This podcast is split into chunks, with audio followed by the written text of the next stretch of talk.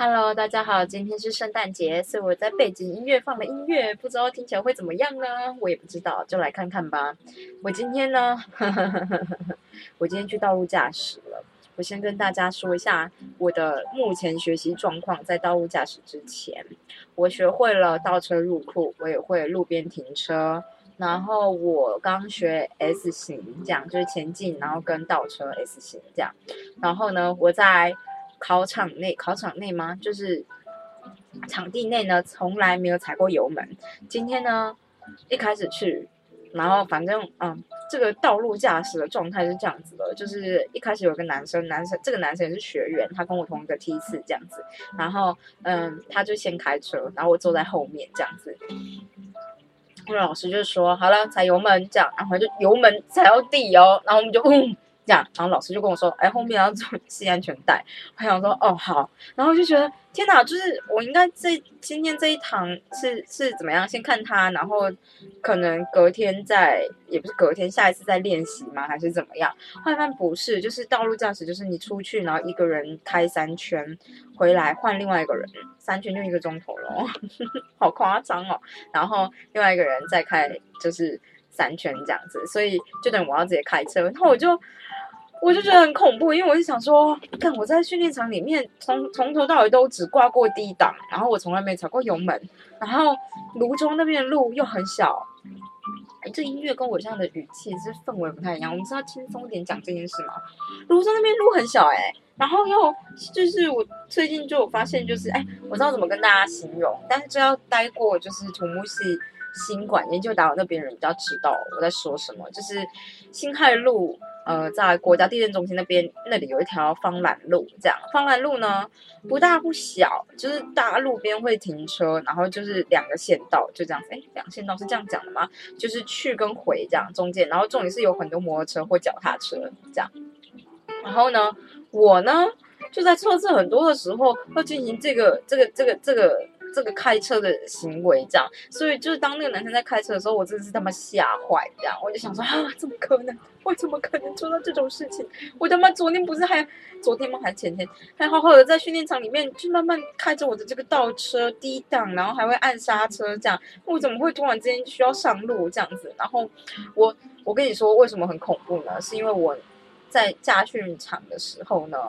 我有时候转弯都不太确定为什么，有的时候会转过头，有的时候会太早转，我觉得很奇怪。就我那时候连转弯都还在练习，这样，所以我就想说，我怎么可能跟着马路走呢？我都不知道我自己就是到底车头正不正啊，什么我都不知道哎，好吗？不要这样子啊！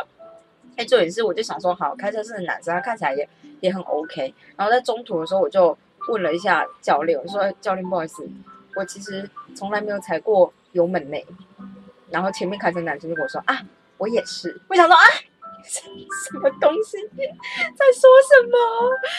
那边路那车子很多，而且我跟你说最恐怖一件事情呢，是他在开第一圈的时候呢，看到某个地方，然后就是嗯，就大条马路，然后。车子要准备起步的时候，因为车子很多，然后车子在准备起步的时候呢，后面有辆摩托车就装上我们的右侧后方的计程车，他就直接就那个人直接弹出来，我也不知道他他是有点跳下车，因为那个时候车速很慢，我们就是停红灯这样，然后起步这样，他就是有点是可能就骑骑骑骑过去，他想钻车子，但是可能车子动了或怎么样，完全其实我有看到发生的经过，但我现在完全忘记，应该说就是那个很瞬间，我也不知道为什么他会撞上，因为。对我来讲，他好像是轻轻碰到那个计程车的计程车的屁屁左侧屁屁这样，然后计程车根本还还没有起步哦，然后他碰到那个瞬间，他就弹出来撞到我们的车门，然后我那时候坐在右侧的后座，我就明确知道他撞到我，就是我外面的车门，吓到这样，然后他摩托车直接卡进去计程车的车底。就是地板里面，那我就觉得，哦，no！我不要开车，好恐怖！这条路也太恐怖了吧？不是这条路也太恐怖了吧？我以为第一次开车会就合体开车啊，告诉你感感知一下，就是哦，你看一下是直线，怎么样？怎么样？开车不会超过中间那条线？而且我还就是教练就问我说，你有没有还还有什么问题嘛？就是他一开始说，玉如你坐在后面，你要仔细看哦，不是发呆哦。我想说，我我我我没有发呆啊，但是但是我我。我我我要看什么？这样，然后，呃，他就是有点类似，比如说遇到这个路口，然后接下来你就要打四分之一圈，左转的时候打四分之一圈，过了哪里就要打方向灯啊什么之类的。想说啊，对，然后那个时候他就问我有没有问题，我就说，嗯，教练，我不知道自己就是有没有办法待在线里面呢？这个这个要怎么样知道？他就说你就感觉一下。我想说，嗯 嗯，然后他就跟那男人说，你就是千万不要。嗯，就是跟那男生说，你不要一直盯着方向盘看，而且就是那个时候在教练说松开的时候，因为大部分大家就会想说，应该是松，我自己想的应该是松开刹车，那男生会把手松开，哎 啊，好恐怖！然后我就突然间觉得，我下次绝对不会离那种驾训班的车那么近。我以前都觉得还好，应该就是练到差不多才会出来开，完全没有啊，我。我今天这个状态，我觉得也超不适宜开车的。然后我就是只要想要对中间，就是左边那条，就中间那条线的时候，我就没有办法真的感觉到，呃，就是看前方的情况嘛。就是你可以稍微感知啊，但不是那么那个。我就会想要把车速放很慢，然后又又不行，然后我就想要踩油门，然后我又很怕踩油门的时候，哎，糟了！我今天其实就是一直有一点到慌的时候，我就会把油门跟刹车搞混，然后一紧张我就往下踩。好，哦，我真是个危险驾驶，就是这样子，很恐怖吧。然后回到训练场以后，我就回去练 S 型嘞，大家知道吗？就那个差别是什么？是没有在踩油门呐，然后那边练 S 型，然后不要压到线这样。我真是不敢相信我今天的所所见所所言嘛，就是我不知道大家知不知道，就是在徐汇广场那边的那个路口啊是没有左转灯的，然后车子又超级多，一堆公车，然后就是等于有一堆人，你的对象来车，一堆人要左转，然后你也要左转，然后进去的那个路又刚刚好，就刚刚好而已哦，你不要压到人行道，就是塞你一辆车子而已。然后那男生第一次转的时候就有点靠近旁边摩托车，摩托车就呈现哦哦哦哦哦我在移动这样。那我们他们超怕你停在路中间被转，大家可以让我吗？上面写个驾训班训练中，哎，新手驾驶不要靠近我啊！可是路上都会阿上骑脚踏车，然后在那种很窄的线道里面，阿上骑脚踏车现在是想我怎么样？就是我可以跟在他后面，但老师就呈现一个 OK，对面路上出来以后，你就要直接超越他。我想说哦，他说我撞到他怎么办？没关系，就这样子，这是今天。然后我就觉得大家千万不要靠那个车子太近，就是这样子。这是我今天道路驾驶的经验。我本来以为道路驾驶会真的去河滨，先让你感觉一下马路，然后先让你在空旷的地方开一下直线，然后教你怎么转弯，这样子。特别是我本人的转弯，在驾训场里面都很不稳定的，我就要在路上转弯。有时候老师就说左转四分之一圈，而且我有时候慌到就是会。也不会转错边，就是好像会转过头吧。四分之一圈是什么概念？然后还有二分之一圈。然后我那时候问老师说：“老师怎么知道什么时候是四分之一，什么是二分之一？”然后他就跟我说：“就是要背呀。”好哦，好哦，背哦，背哦，这样。对，因为就是在就是车祸发生的时候，他开第二圈的时候，那条路整个塞住，因为就是他们要事故排除嘛，所以就整条路塞住，哎。哦，然后老师就开始说，我觉得这摩托车真的很恐怖，就是你们年轻人不要骑这么快。你看那摩托车还改过，哇，干什么呢？为什么一定要抢快呢？我想说，哦哦哦，我不知道啊。然后嗯，而且就是一开始开车是男生嘛，然后他就跟那男生说，你学开车就是啊，哈，嗯，怎么样啊？因为那是保护好你的女朋友这样。那男生就说，哎，就是我女朋友在学开车啊，等她学好，我就给她载这样。然后老师说：“我跟你说，不是这样子。不管是里，就是从里面到外面的事情，你都要好好的，就是保护他。当一个，他他好像不好意思说，当一个就是大男人保护这样子。我想说，好哦，好哦。然后说，对啊，玉如，你应该也希望你男朋友能够帮你吧？我就说，哦，我还好啦。他说，你就是比较独立。我想说，对啊。但是如果开车的话，我希望就是别人都可以帮我，不一定是男朋友，好吗？”嗯，就是这样子，我觉得有个恐怖的，因为我觉得老师其实也是蛮搞笑的，不知道，他就跟我说，玉如，你就要出国吗？我说对啊。他说你什么时候出国？我说哦，明年七月啊。去哪里？瑞士啊。瑞士没有疫情吗？我说有啊，有啊。那你千万不要为了出国而出国哎。我说哦，应该还好啦。啊，我跟你说这种东西啊，可能啊，就是明年也没有机会啊，后年啊。然后老老师就是怎么会知道这种事呢？他说我跟你说为什么你知道吗？因为病毒会变种。然后这时候如果是有那种 drama 鼓的话，这样就咚咚咚咚敲下去了。我告诉你，我想到知道啦，就是嗯，说千万不要为了出国出国，你懂吗？命比较重要。不然你看那些英国人为什么都要逃命呢？我想说，好啦好啦。然后他还提到，就是大陆呢是绝对不可以去的。我说嗯嗯嗯，他说大陆是人治的国家，他们不是法治的国家，你懂吗？我想说我知道我知道，我们比你更懂。我们没有比你更懂，我说错话了，但我就觉得老师很好笑。哇，你这都不知道那边的人，他说我跟你说，大陆才是死最多人的地方，但是没有人会知道，他们的数据都是骗人的。然后说，没错，这个概念没有错，没有错。老师就是 OK OK 这样。但我在开车的时候完全没办法跟他聊天，反正就只能跟那个男生聊天。而且其实我觉得那男生也是蛮好笑，因为其实这老师的态度呢，我觉得如果是对阿婷的话，阿婷可能会生气，但我就还好，因为我这人不是很容易被激怒。然后我觉得那个男生也是，他就是比较比较比较轻松那种嘛，就说你干嘛要这样子呢？你为什么不怎么样呢？啊，那男生说哦，好，知道了，这样。然后他再过了一，就是可能开再开三分钟，说老师，跟他说教练，他就说这这我会讲老师啊，教练，我现在看怎么样？然后教练就说非常好，我在想说。好好笑，在干嘛？唉，那个就是这样子。我只是觉得前半部分比较好笑，但是就是我也被车祸吓到，然后稍微变比较好以后，就换我开车，我就整个焦虑到不行。然后老师的手一直放在我的方向盘上面，就跟我说：“你要懂得修正啊，不要一直一直往右靠啊。”然后我就想说：“我我没有没有。”然后往左靠，说：“你不要一直开往左靠了。”我说：“哦，好哦，好哦，好哦，好哦。”唉。我爸，我明天要去高雄，不知道阿婷会不会愿意让我开车看看。嗯，跟大家分享一下啦，就是这个我今天开车的事情。今天圣诞节没有什么意思，就是不是什么意思啊。我待会还要他妈去上什么学科课，道士驾驶道德，驾驶道德三小，你知道吗？就是告诉你驾驶人脾气不要太冲啊，人家别按你喇叭的时候不要去堵人机啊，或者是不要轻易的按人家喇叭，你们一直乱按喇叭。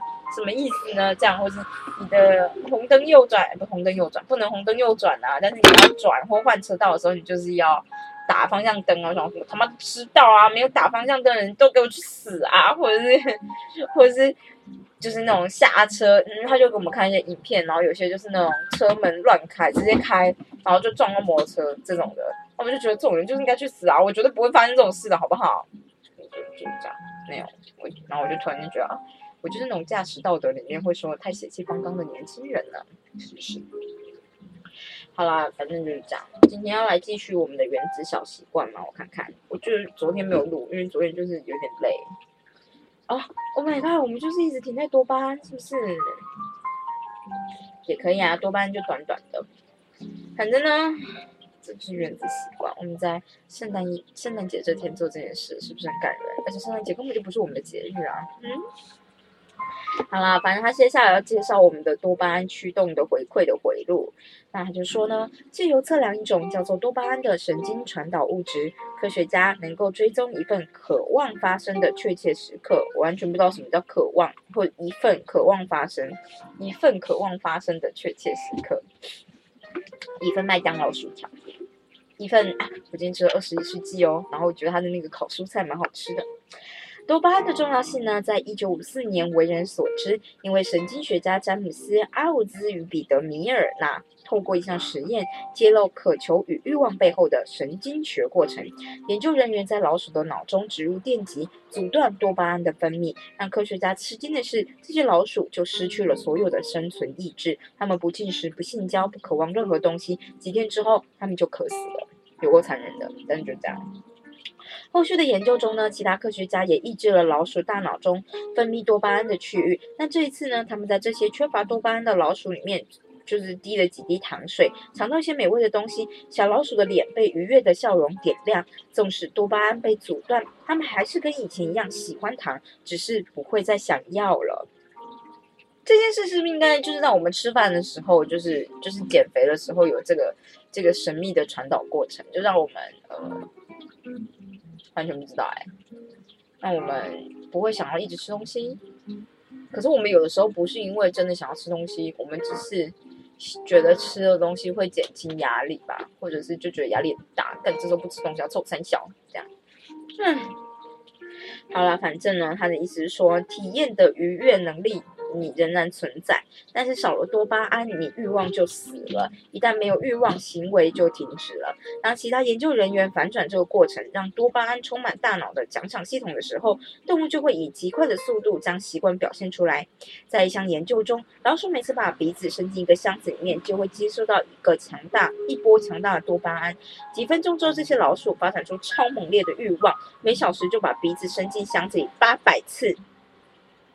他说：“人类也没有什么差别，吃饺子、老虎机。”的玩家平均一个小时启动转盘六百次哦，赌博是不是？习惯就是多巴胺驱动的回馈回路，极度容易养成的行为，像吸毒啊、吃垃圾食物啊、打电动啊、浏览社群媒体等等，都与较高浓度的多巴胺有关。同样的道理亦适用于我们最基本的行习惯行为，像是饮食、喝水、性交以及社交。多年来，科学家都假定多巴胺只与愉悦有关。但像我们知道，多巴胺在动机、学习、记忆。惩罚与厌恶、厌恶以及自发行为等许多神经学过程中都扮演着核心的角色。论及习惯，关键的重点是，大脑不止在你体验愉悦时分泌多巴胺，预期愉悦的时候也会。赌博上瘾者的多巴胺峰值出现在下注之前，你就觉得我自己一定会中，我一定要中啊，然后就高潮这样，并不是赢钱之后。骨科检上者在看见那些粉末时，多巴胺会激增，而非吸食之后，那你预期某个行为将会带来奖赏，多巴胺的浓度就会因期待而升高。当多巴胺增加，行为的动机也随之提升。让我们采取行动的是对奖赏的预期，有的时候并不是奖赏的实现。有趣的是呢，接受奖赏时，大脑里被启动的奖赏系统，跟预期奖赏时被启动的系统是同一个。期待某个经验的感觉，往往比获得那个经验更好，这便是原因之一。小的时候想着圣诞节早晨，Oh my god，好实事求是哦，不是实事求是，好实实实事哦。我们今天就圣诞节。他说小时候想着圣诞节早晨这件事情，可能比实际拆礼物还开心。不会啊，那是因为你们会收到礼物，我不会。长大之后呢，幻想即将到来的假期，可能比实际度过假期更享受。没有，有可能是。礼拜五的时候就觉得特好，礼拜六就觉得还好，礼拜天即使你在假期中，你就只会痛苦而已。科学家说，这就是想要跟喜欢的差异。重点是我们想要，你的大脑分配给想要的、想要打瓜哈奖赏的神经回路，远比分配给喜欢奖赏来的多。什么意思？所以欲望比较强，是不是？大脑里掌管想要的中心很大，脑干啊。一核一核一核一核，这样像一个女生的名字哦。腹侧背盖区、皮盖区、背盖区，不知道哪一个？背侧纹状体、杏仁核以及前额叶皮质的某些部分。哎，关于前额叶皮质，我以前呢都会觉得是前叶额，不知道为什么，嗯，就是每一次看，所以我刚才会放慢，因为就觉得我好容易念错。相较之下呢，掌管喜欢的中心比较少，它们通常被称为快乐的热点，像岛屿般散落于大脑各处。举例来说，研究人员发现，在想要的过程中，一核百分之百会被启动，但在喜欢时，仅有百分之十的一核会被活化。靠，要一核到底三小？OK，大脑把这么多珍贵的空间分配给掌管渴望的区域，为什么不减欲望啊？渴望跟欲望是不一样吗？渴望。I love to, I want to，好，没关系。更证明了这个过程的重要性。欲望是驱动行为的引擎，每个行为都因为行动前的预期而发生，是因为有了渴望，才有了回忆。这些洞见、动线，这些洞见揭示了行为改变的第二个法则的重要性。我们必须让习惯变得有吸引力，因为一开始激励我们采取行动的是对奖赏的预期。此时就轮到被称为诱惑捆绑的策略登场了。所以，诱惑捆绑 S M 没有。不重要，就是这样子。这个就是多巴胺的部分，可能就是告诉你要怎么样。我不知道，你要这件事不是很微妙吗？就是大家都说你跑步的时候会刺激多巴胺，但是真正运动的人反而也没有多到那么多，你懂我意思吗？就是他也没有真的强到让我觉得很不错，但就是我也不知道这中间是有什么样特别的问题，这样。嗯，我只是之前一直觉得人家在说什么，你跑一跑或你会觉得就是运动完会有种爽感，就是因为有多巴胺在分泌。可是就是的确也是这样，运动完你会觉得还蛮舒服的。但是对我来讲，就是我不会因为渴求这个舒服感就一直跑去运动。那我就想说，这个难道是我的这个脑跟大家不太一样吗？这样是合理的吗？我的脑应该跟大家一样啊。对，我只是想跟大家说。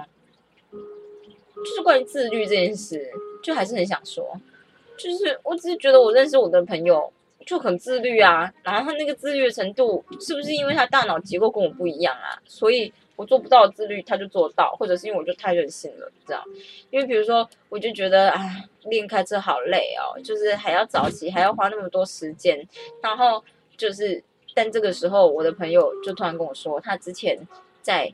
学开车的时候是他硕二的时候，哎，然后我就想说，哦，硕二你可能觉得还好，但他就是会五点起床开车，然后开完车以后去接，就是九点第一堂课还是八点啊？八点还是九点的第一堂课？然后那门课呢是西上的一个很严格的老师开的，这个严格的老师严格到什么程度？他每个礼拜都会有作业，然后呢，这个作业呢，嗯，因为每个礼拜都有，他的时间就是交作业时间就很严格。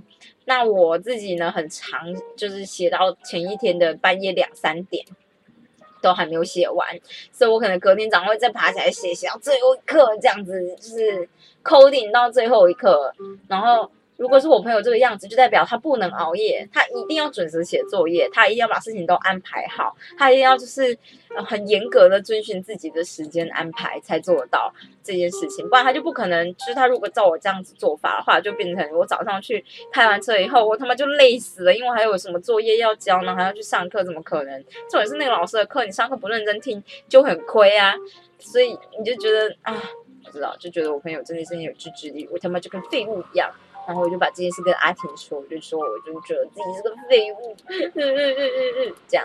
然后我那个朋友叫 A 玛，阿婷就好好笑，他就跟我说，我们把 A 玛放在心里崇拜就好了。